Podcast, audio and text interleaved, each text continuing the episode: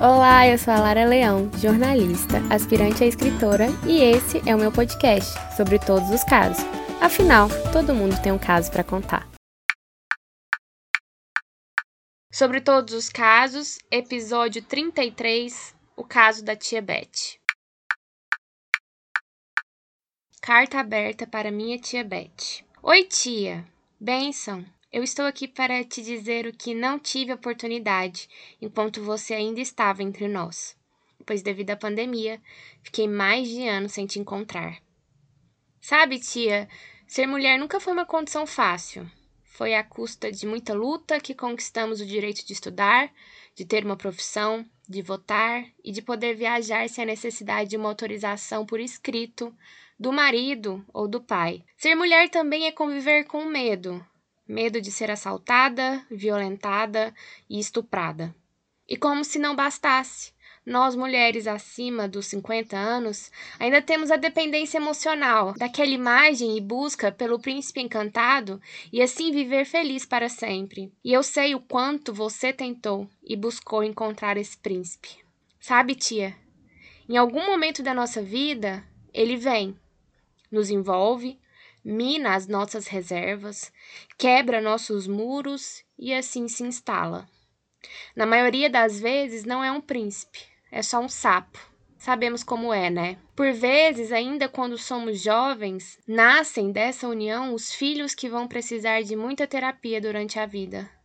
Mas nós, tia, em pleno século XXI, ainda não temos consciência de que precisamos de ajuda profissional pois acreditamos viver um relacionamento bom, apesar dos pesares. E esses pesares podem acontecer em forma de restrições de circulação, amizades e profissão, que meio que sem querer são colocadas em algum momento da nossa relação.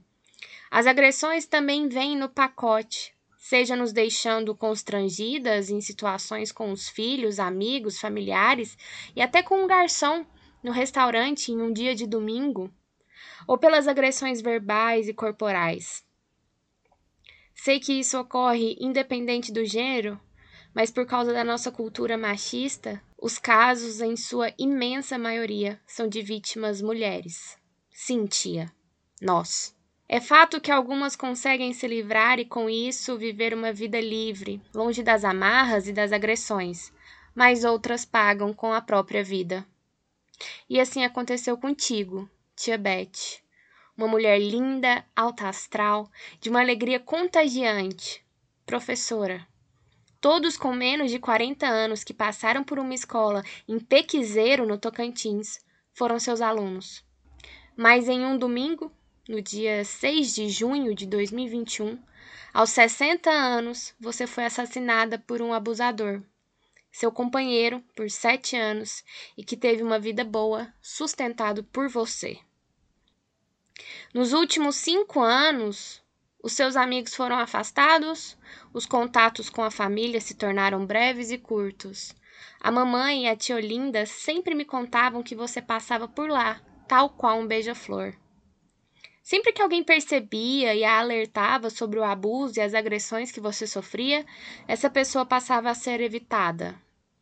E a gente sempre se perguntava por que de você, sendo tão inteligente e tão amorosa, não conseguia se livrar do relacionamento abusivo. Então eu me lembro do que a minha filha disse. Não é que a tia Beth fosse fraca, o abusador, manipulador, é que foi mais forte. Com isso, eu percebi que não podemos colocar a culpa na vítima, e neste caso, em você. Temos que reconhecer o poder que ele, o abusador, exerce sobre nós, mulheres ou não, que vai minando a nossa força, desenvolvendo problemas de autoestima, depressão, isolamento, fobia, alcoolismo, problemas de saúde graves e muitos, muitos outros. E para a maioria de nós, tia, mulheres do século XIX e XX, há mais um agravante comparado com as mulheres modernas, pois isso ainda é tabu Ainda é muito difícil revelar o que acontece na vida privada por medo de julgamentos externos, principalmente se vivemos em uma cidade interiorana, onde todos se conhecem. Os falatórios começam, mas fazemos questão de negar, dizer que não é verdade, que foi apenas um tombo no banheiro depois de um churrasco regado a cerveja. Sei que muitas vezes você se sentiu incapaz de defender as coisas que pensava e dizia, em razão das críticas que recebia constantemente. Na verdade, é como se a outra pessoa tivesse a razão, sendo seu o critério que vai sancionar aquilo que é certo ou errado, levando a gente a se sentir sempre, sempre, sempre equivocada. Sabe, tia, o processo abusivo faz um grande cerco de culpa ao redor da vítima.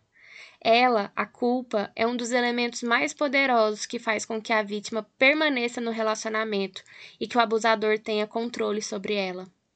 Ele sabia, tinha muito claro quem era detentor do poder sobre você. Como todo caso de abuso, se a dependência for econômica, as suas ameaças serão focadas nesse ponto. Se for emocional, as chantagens serão constantes, como era no seu caso. Se for o medo, as agressões físicas serão o foco, e assim por diante. O poder de humilhar, constranger frente às demais pessoas de forma regular.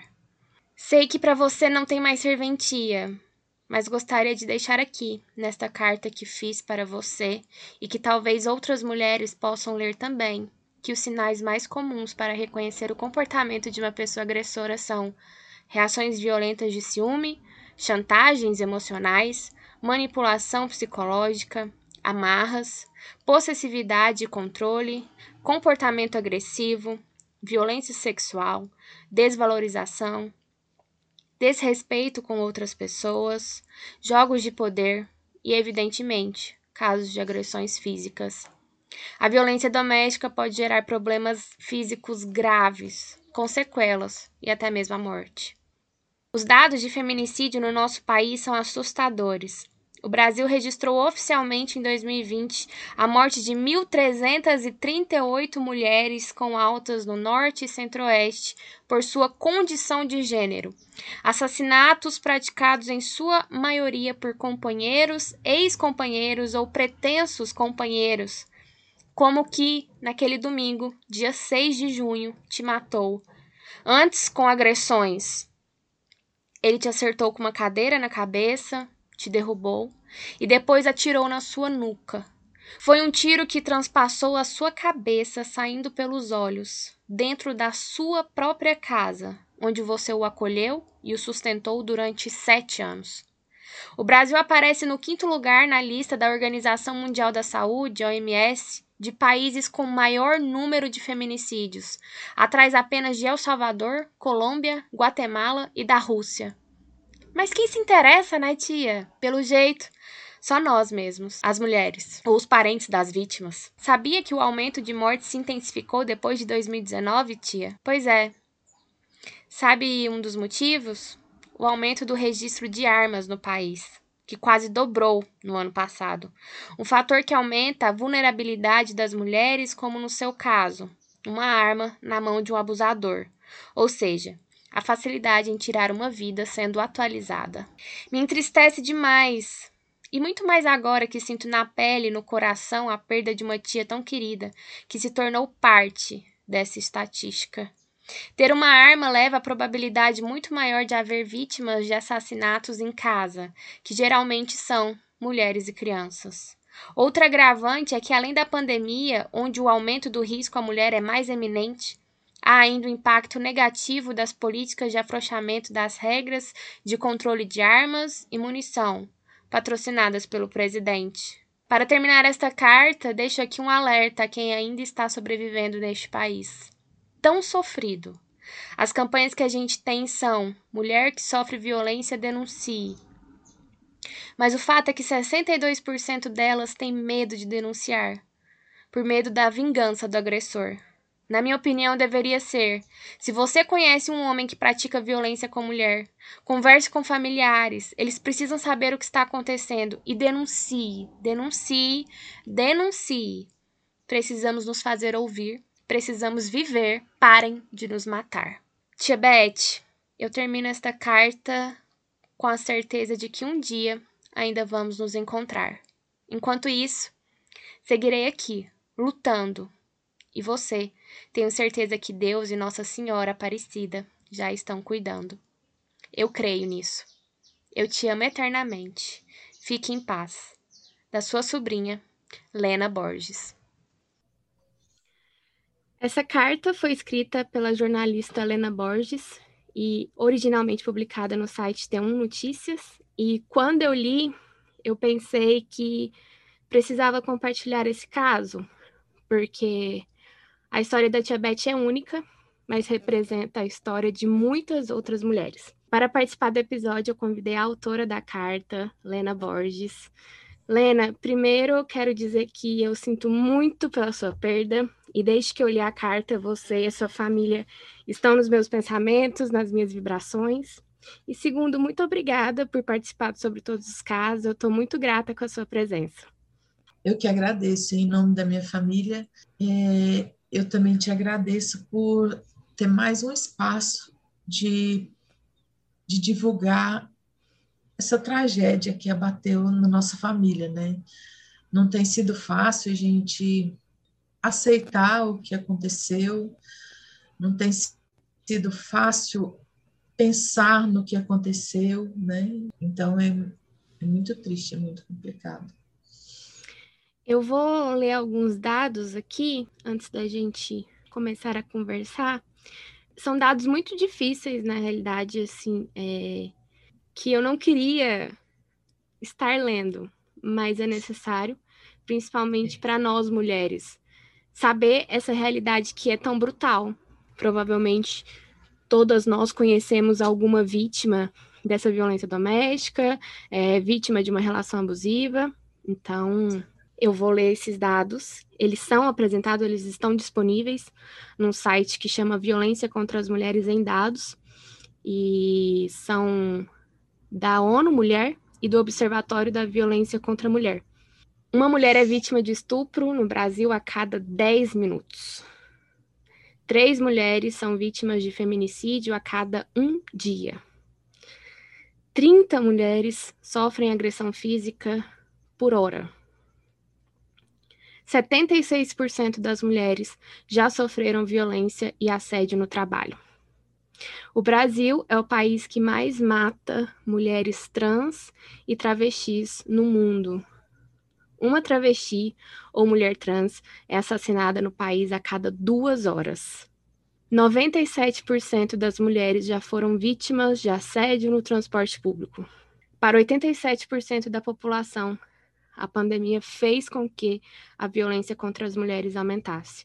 Isso é um dado, inclusive, que você colocou no, no seu texto, né, Helena?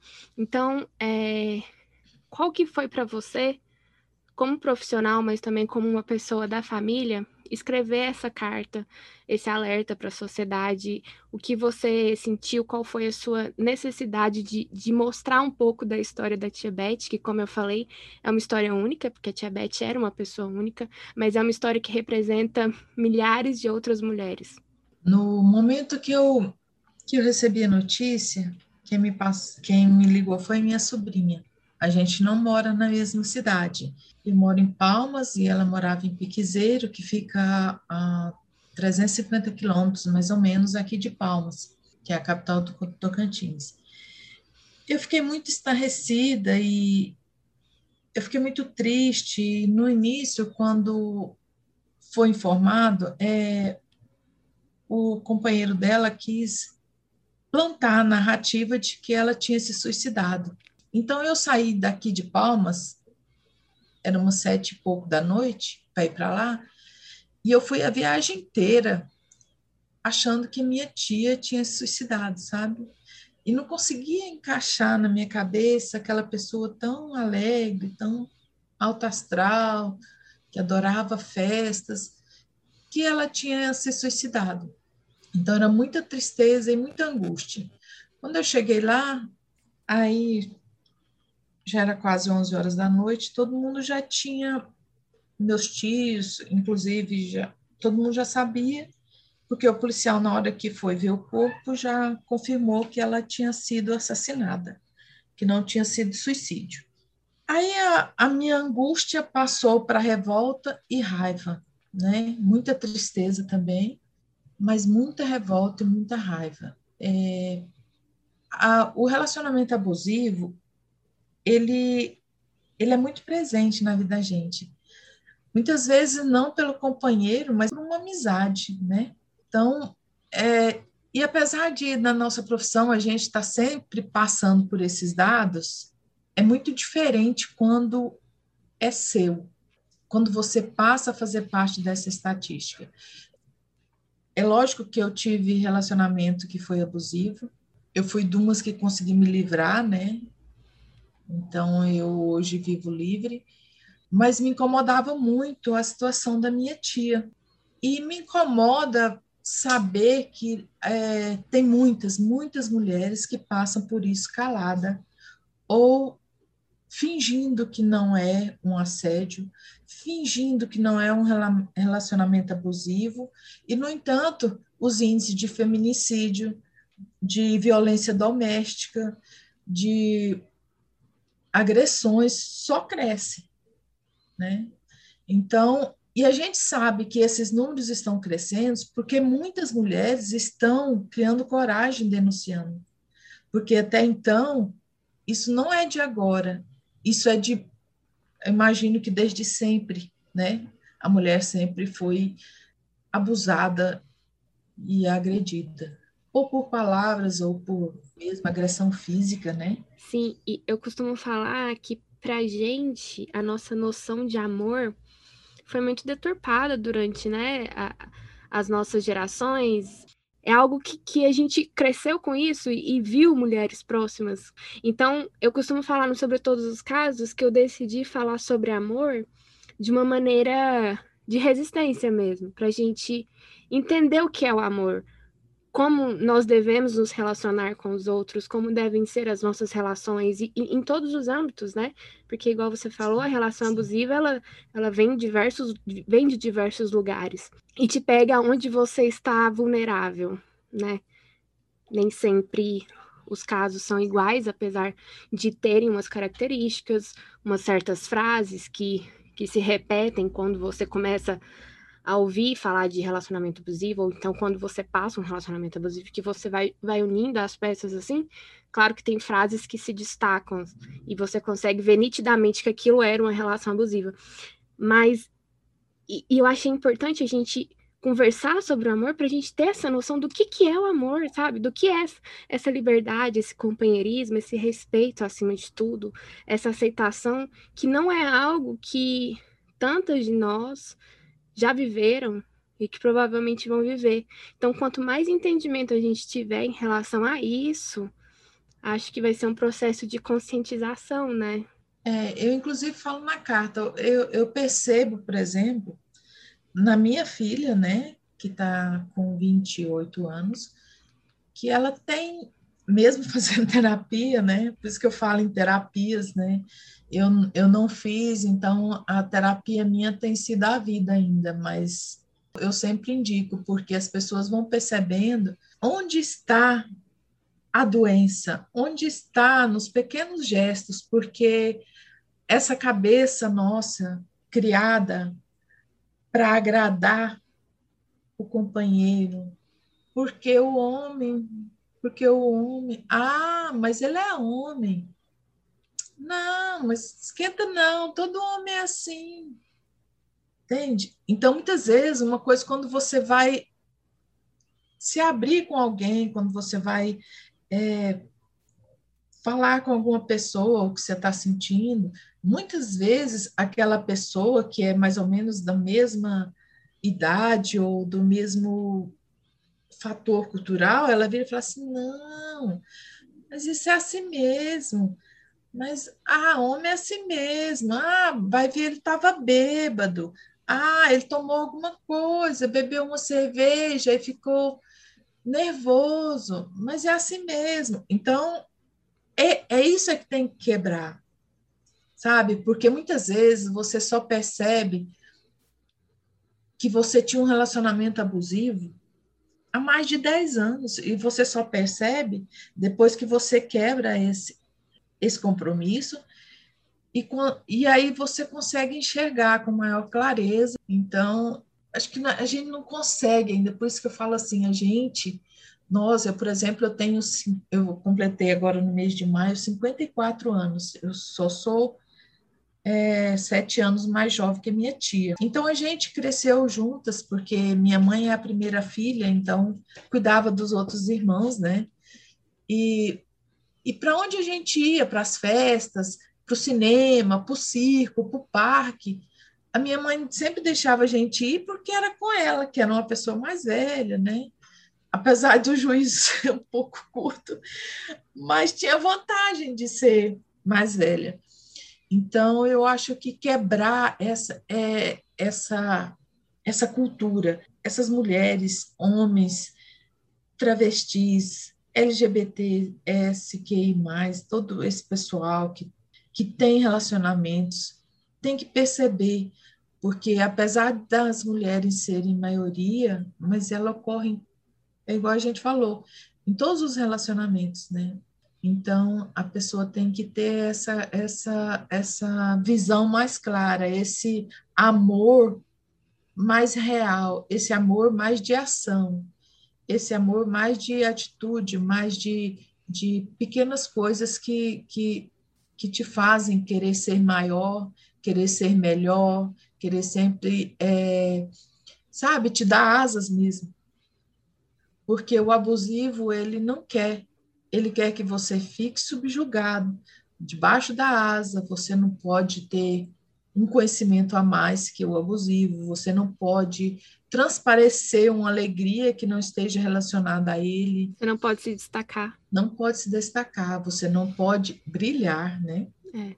O brilho incomoda o abusador. Então ele faz de tudo para te podar. Desde uma roupa, ah, essa roupa tá horrível, até ah, mas você vai estudar de novo? Mas para que isso? Né? E no processo da, da tia Beth, como vocês percebiam, porque na carta você fala que assim, vocês começaram, começaram a ver os sinais, como é que foi esse processo para vocês, familiares? a gente começou a perceber, porque a cidade é pequena lá, a cidade interior, então os irmãos moram praticamente uma casa emendada do outro. Quando ela a gente fala juntou, né? Mas quando ela uhum. é, passou a morar junto com esse companheiro, ela comprou uma casa bem mais distante da que eram os irmãos. E, e os vizinhos, os amigos sempre comentavam alguma coisa. E minha família, quando ia falar com ela, ela negava. Os filhos dela que iam passar né, férias ou ia visitá-la, ficava na casa com ela, tentava falar com ela e ela sempre deixando transparecer. Eu lembro que a última vez que eu a vi foi numa festa de folia de reis que a minha mãe deu, é, pagou uma promessa e aí era para receber esse pessoal da folia lá e a gente estava lá fazendo a comida, aquele tantão de comida e eu me separei em 2004 então eu já tenho quase 20 anos, né, divorciada. E aí é, a gente estava mexendo no macarrão e ela falou assim: Ah, o povo fala muito de casamento, mas meu casamento é ótimo, eu sou muito feliz. Aí eu falei, pois é, né, tia? Pois eu não quero isso nunca mais na minha vida. Aí ela, não, eu falei, não, nunca, nunca, não sei, né? Mas por enquanto, hoje, eu estou fora desse, de relacionamento, quero não. Aí a gente ficou falando e brincando. E a minha mãe, por ser assim muito próxima dela, toda vez que a minha mãe falava, ela falava assim: não se preocupe, eu sei me cuidar. Os irmãos dela, ela tem cinco irmãos que são vivos, né? Um faleceu toda vez que eles iam falar, ela falava assim: gente, não se preocupe, eu não sou besta, eu não sou burra, eu sei me cuidar. A gente tentou de várias formas, mas ela nunca aceitou ajuda, ela nunca aceitou que o relacionamento dela não era legal, sabe? Aí ela vivia roxa, vivia machucada, é, então assim foi perdendo os amigos, os amigos não, porque como ela era muito animada, a cidade inteira com aquela amizade dela, todo mundo chamando ela de tia Beth, desde os mais velhos até os mais jovens, mas ela foi se fechando. Então, quem aceitava, os amigos dela, era mais ou menos quem aceitava ou que não falava, né? sobre o relacionamento dela. No dia da morte dela mesma, ela fez um almoço na casa dela e convidou umas, umas seis amigas, dentre elas uma esposa do tio meu, irmão dela, que estava lá também. Então elas fizeram almoço e beberam a tarde inteira, só aquelas mulheres. Quando ele chegou, ele chegou com outra pessoa, um homem. E aí ela virou e falou assim: Nossa, eu não gosto desse homem. Quando ele chegou, virou aquele clima chato, aí as amigas foram indo embora. Né? Ah, despediram e foram embora. Pouco tempo depois, ele matou, matou ela, e as amigas até hoje não se conformam de ter deixado ela, de não ter ficado, ah, eu devia ter ficado mais. Mas ninguém tem culpa, né? Muito ela menos ela. sim, ela não aceitou ajuda. E ele é que é o bandido. A gente tem que pôr isso na cabeça. Não importa nada, nada. É, e, e a minha tia foi uma pessoa que, diferente de alguns casos que a gente conhece de feminicídio, que a pessoa quer separar e aí o abusador, o assassino, ele não quer deixar que ela tenha uma vida longe dele né? É aquele, é aquele desejo de, aquele sentimento de posse. E o dela não era isso, né? Ela, inclusive, ah, eu não sei se eu vou dizer que amava, mas deve amar, porque, mas também é um amor que não enxerga, então nem sei se pode chamar amor, mas era uma dependência que ela tinha dele. Uma dependência emocional mesmo, né? Exatamente, exatamente. Então, com isso, ele fazia o que queria. É, ele, ele controlava ela nesse, nesse ponto da, da carência. Então, é, então, esse de ah, mas ah, mas ela largou ele, queria largou ele por causa de outro homem, sempre querem colocar a culpa na vítima. Sempre. Né? Então, é, esse sistema é que tem que ser quebrado. A vítima é a vítima. Então, é, eu acho que é, é, mais ou menos por aí, acho. Não sei se eu é. te respondi. Eu acho que a gente tem que trabalhar essa ideia, porque muitas vezes a gente fala sobre isso, ah, mas ela podia ter saído, ela podia ter largado, e esquece que o relacionamento, quando você está dentro, é muito difícil de você aceitar, é, também por uma autocrítica, porque no fundo você tem noção de que aquilo não é certo, mas você tem uma idealização romântica, você tem diversas questões que te deixam, que te fazem permanecer ali e, e de domínio mesmo, que não cabe a nós, quem está de fora, julgar e, e, colocar essa culpa na pessoa, né? Então, acho que, que a gente precisa mesmo falar sobre isso, porque a culpa é dele, né? Deles, Exatamente. de quem age dessa forma. Sim, a culpa é deles. Não, a gente tem que quebrar isso de que, ah, mas por que, que ela não denunciou? Ah, mas por que, que ela não saiu? Ah, mas por que, que ela continuou até hoje? Entendeu? Eu, eu tenho um primo que ele teve a cara de pau de falar isso. Assim, ah, mas a tia Beth também, todo mundo falando e ela não, não Entende? Então, na própria família, você vê pessoas que têm esse pensamento. E acho que, assim, que a gente precisa falar sobre o assunto, porque a maioria das, das pessoas, elas não têm noção que estão passando por um relacionamento abusivo. Porque na nossa cabeça é muito óbvio, né? Ah, ele, ele, ele faz esse jogo de poder com você, ele quer ser superior sempre. Então, assim, para quem tá de fora, fala, nossa, é muito claro, é muito óbvio você perceber que você está num relacionamento abusivo, mas não é, não é óbvio, não é claro. Às vezes eu te, age... falo, eu te falo de vivência, eu fui casada há mais de 16 anos, né? Dois filhos, e, e tinha ah, aquele negócio do, que eu coloquei na carta, apesar dos pesares, né? Ah, tinha aquela parte ruim, mas ah, mas sei lá, 80% é ótimo. Então você vai você vai levando, né? Você vai levando, você fala, não, isso aí foi um bom momento, isso aí foi alguma coisa que, que deu errada, ou, ou alguma questão que deixou nervoso, e você vai arrumando desculpas para justificar aquilo. Entendeu? E de e... onde você tirou essa, essa força para sair dessa situação de um relacionamento abusivo? De onde você acha que veio essa sua é, consciência? A, a consciência veio no dia que eu fui agredida. Hum, até lá não tinha. Até lá estava ruim, mas, mas você vai levando, sabe? Você vai levando. Aí, a partir do dia que, que, que teve uma discussão e houve agressões físicas, aí eu falei, agora chica. Não dá mais. Até então, você, até então, na minha cabeça, era tolerável. Mas não é. Não, não é. é.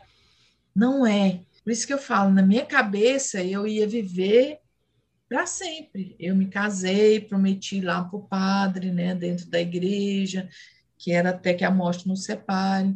Então, eu sempre ia levando, apesar de nos últimos anos estar tá péssimo o relacionamento, mas eu. Então, é, eu tinha na minha cabeça um limite. No dia que chegou esse limite, aí agora não dá mais. Coisa que eu acho que a minha tia não tinha, né? Já que ela.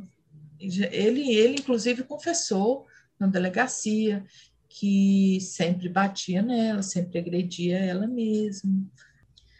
Então, tem gente, tem pessoas que impõem um limite, mas esse limite tem que ser uma coisa mais sensível também, para não chegar ao extremo, sabe? Para não chegar, porque foi uma agressão, mas poderia ter sido morta naquele dia. Sim.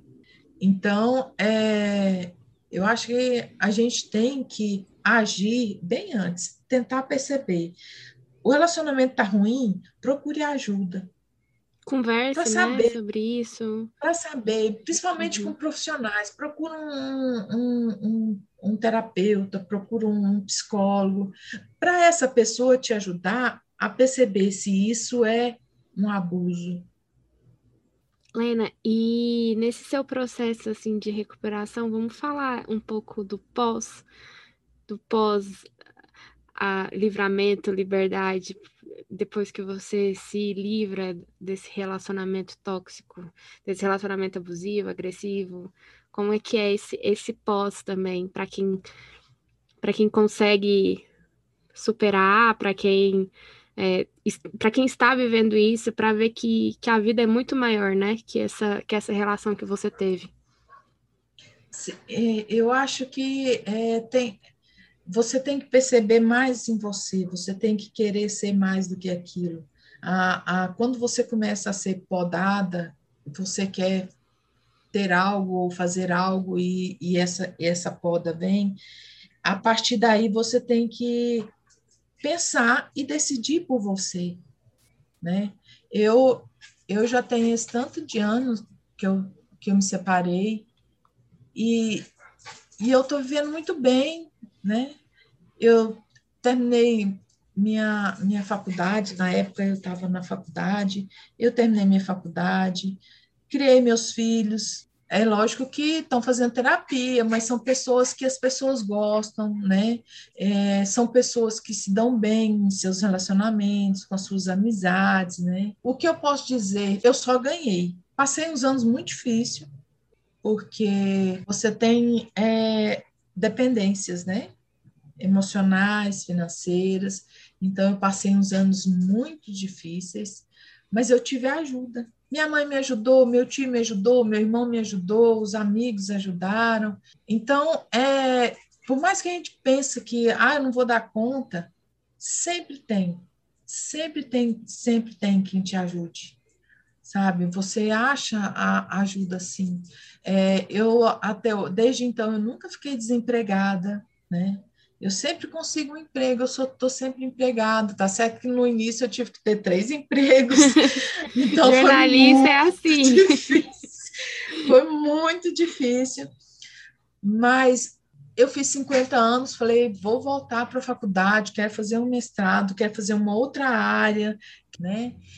O que eu acho que tem que ficar claro para qualquer pessoa que deseja interromper um relacionamento, seja de amizade, porque muitas vezes a gente acha que, nossa, a gente faz tudo junto, a gente é amiga, a gente compartilha tudo, então nesse relacionamento de amizade ou de ou afetivo ou amoroso, tem vida após isso.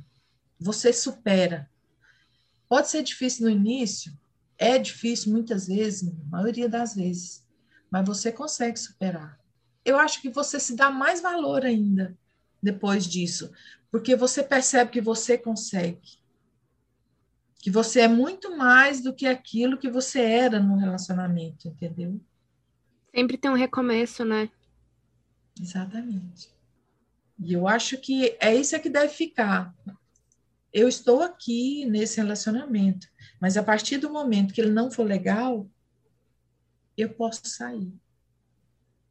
Porque eu vou sobreviver, eu vou dar conta, eu vou eu vou lutar e, e vou ter uma vida melhor, e vou ter um outro relacionamento, porque até as pessoas não precisam ficar ah, nunca mais quero isso. Isso também não é legal se a pessoa quer, né? Se a pessoa acha necessário, se a pessoa deseja isso, né? E é tão bom ter um relacionamento sadio, uma, Muito. uma amizade né? Uma amizade, isso é necessário para o ser humano. A gente não nasceu para viver só, né? É, nós somos seres sociais. Exatamente. Então, eu acho que ainda tem um longo caminho, mas eu percebo é, nas mulheres, eu sempre comento assim, nas mulheres, nas mulheres modernas, elas têm, elas parecem ter mais controle, elas parecem ter mais consciência disso né? Então, por isso que eu digo sempre lá no texto, falo das mulheres a, de 50 anos, porque a gente ainda está muito ligado àquele sistema feudal. É verdade. Mas, assim, de, de, fato, eu acho que é uma desconstrução muito grande nossa como sociedade mesmo. Independente da geração, a gente está se desconstruindo desse, desse machismo. Né? A gente e, a, e a parte boa é que isso não tem volta. É. Entendeu? A Isso parte que dá um volta. alívio. É, a, a sociedade está mudando. Quem não se adaptar vai ficar. Lena, então, para a gente finalizar aqui, tem algo que você queira falar para os nossos ouvintes? O que você quiser deixar de recado aqui? É, ninguém, é, ninguém vive só. É lindo o amor. É lindo se relacionar. É saudável ter alguém. É saudável ser alguém. Então, que essas amarras, essas, essas, esse pensamento de agradar o outro e esquecer de si, ele tem que morrer. Ele tem que ser extinto. A gente primeiro se agrada, se sente feliz para poder agradar e fazer alguém feliz. Até porque, se não for assim, acho que nem dura, acho que não sobrevive e não deve sobreviver. Tem que ser extinto. Né? E ficar atento, atento, atento aos sinais de abuso, principalmente psicológico. Porque começa aí. Nunca começa da agressão. Quer dizer, nunca eu estou exagerando, vai que tem casos, né? Mas, Mas a grande eu parte acho, não, né? É, para grande parte começa no psicológico. Ninguém merece isso. Ninguém merece morrer, ninguém merece viver um relacionamento ruim, uma vida ruim. A nossa vida é muito curta. Então não perca tempo, né? Helena, muito obrigada pela sua generosidade de estar aqui, de participar do sobre todos os casos, tão recente ainda, mas é, foi muito importante para mim te receber. Eu fico muito grata pela sua participação, por tudo que você falou. Então, muito, muito obrigada. E para finalizar o episódio, eu quero falar sobre a Central de Atendimento à Mulher, Ligue 180. Segundo o site do governo federal, o Ligue 180 registra e encaminha denúncias de violência contra a mulher aos órgãos competentes. A ligação é gratuita e o serviço funciona 24 horas por dia e todos os dias da semana, O serviço também fornece informações sobre os direitos da mulher, como os locais de atendimento mais próximos e apropriados para cada caso. Casa da Mulher Brasileira, centros de referência, delegacias de atendimento à mulher, defensorias públicas, núcleos integradores de atendimento às mulheres, entre outros. O Ligue 180 atende todo o território nacional e também pode ser acessado em outros países. As denúncias devem ser feitas por mulheres em situação de violência ou testemunhas de violência contra a mulher. Denuncie, denuncie, denuncie, denuncie, denuncie.